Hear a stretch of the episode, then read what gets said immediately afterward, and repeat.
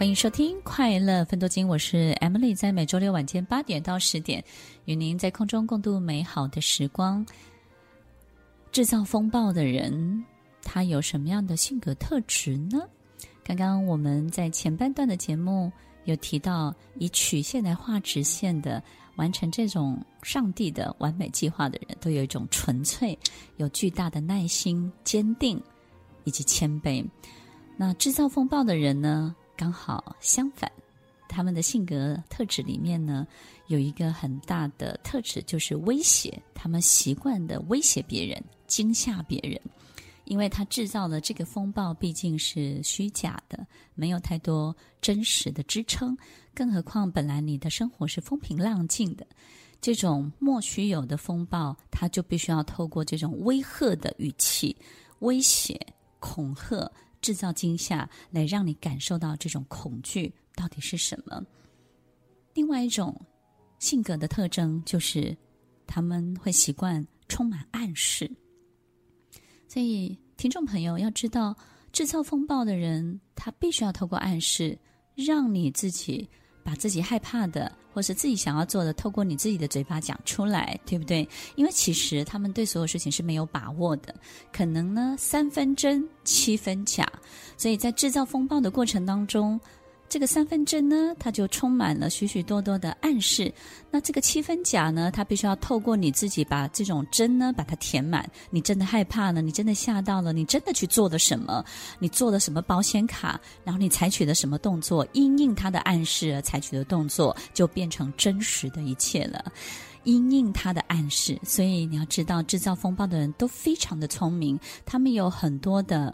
这种小聪明，他知道怎么样透过暗示你，所以听众朋友要知道三分真七分假，这个七分假我们怎么去填补？其实很多时候都是我们接受的暗示，自己去做的一些莽撞的，或者是害怕的行为、防堵的行为、保险卡的行为，其实是这些行为、这些动作促使这一切好像如许如真的在你生活里头出现了。其实真正。发生的关键在这里，所以你千万不要因为别人暗示你，你就慌张的去做些什么，慌张的去反应什么，然后慌张的急着想要去澄清什么。你做的这些动作，反而促成了别人就说：“哦哦，你看，你看，你就是这样。”你自己也觉得啊，我怎么是这样？所以这个过程当中是非常戏剧化的，所以要小心，不要接受。太多这样制造风暴的人，他做出来的许多暗示哦。他怎么暗示你呢？他会说：“哎，你很倒霉，对不对？你很害怕，对不对？我告诉你，你很，你现在很危险。你现在是不是怕失去什么？你是不是怎么样？”他们都会透过问号问句。你这个时候只要不理会就可以了，或者是你只要告诉他：“我比较好奇，你为什么这么问？”哎，你这样问是想要表达什么？你这样问是想要得到什么答案？没有啊，我觉得挺好的，轻松的让这件事情画上句号，而不是一个惊叹号或是一个冒号。第三种，这种制造风暴的人的性格特征，就是他会习惯性的警告你，所以你会发现他们变脸变得非常快，一下子对你很好，一下子呢，突然之间脸就拉下来，他警告你，他告诉你。我也可以不要你，我也可以把你踢出去，我也可以把你怎么样？我可以把你的所有机会都剥夺走，然后我告诉你，我就是那个决定的人，我就是怎么样？你会发现他突然变脸，然后他呈现一种警告，好像是世界警察，好像是一个非常可怕的这种管理者，他在告诉你这件事情。所以，听众朋友，他不再是以曲线画直线的耐心、谦卑。或是纯粹坚定了，他们的性格特征反而是充满威胁的、充满暗示的、充满警告的。所以，听众朋友，我们是不是要特别的注意跟小心这些制造风暴的人，在我们的生活当中平白无故的制造问题，又告诉我们他们可以帮我们解决问题，然后他对我们好，我们是要付出代价的。这个代价就是在他的控管、控制之下接受这样的好。我们有时候也会觉得自己好像真的需要这样的帮助，但是听众朋友，你真的需要吗？静下来，好好的想清楚，也许你的世界本来就无风也无雨呀。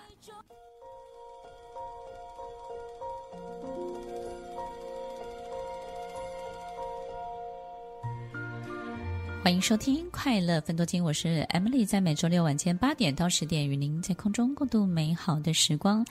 听众朋友，当我们身边出现这种善于制造风暴的人，我们又感觉他对我们很好，好像是救世主，总是能够帮我们解决他为我们带来的风暴里面的所有的问题，让我们免于这种害怕。但是，我们又很清楚的知道这些。都不属于我们的生活里面该发生的所有的事情，我们要如何远离像这样的人，反而是去接近以曲线来画直线的人呢？听众朋友，当我们遇到这样的人的时候，绝对不是他喜欢靠近我们，而是他知道在我们这个人身上有他可以琢磨的地方，吸引着他来找我们。那这个琢磨的地方，吸引他的就是这种控制的力量。那一定是我们的心里有很多的担忧，我们也特别特别的害怕失去什么，而这个东西呢，被他给掐住了，握在手中了。当他们发现心里有担忧的人，而这个人又是一个很有力量的人的时候，有力量，但是又担忧的人，又怕失去什么的人，他就会开始行使这些权力。这些制造风暴的能力，所以他们就觉得可以威胁到你，可以暗示得到你，可以警告得到你，因为他知道你有这个东西，有这个担忧。那我们应该怎么做呢？听众朋友，也许有一个方法，我们可以来练习一下。当我们试着把我们最害怕的那件事情，把那个事情的所有各种路线的发展，跟各种路线发展之后的结局，各种不同的结局，都把它想完一遍。听众朋友，这不是一件容易的事情。我们也许会觉得思考很简单，可是事实上，我们把各种路线的发展、各种路线的结局都想一遍是很困难的。因为在这个过程当中，你一定会遇到一个你不想继续想下去的，因为那个结局不是你想要的，或是你想到某一个环节你就很难过、很痛苦、很伤心，你根本不想要往下去推演、往下去想。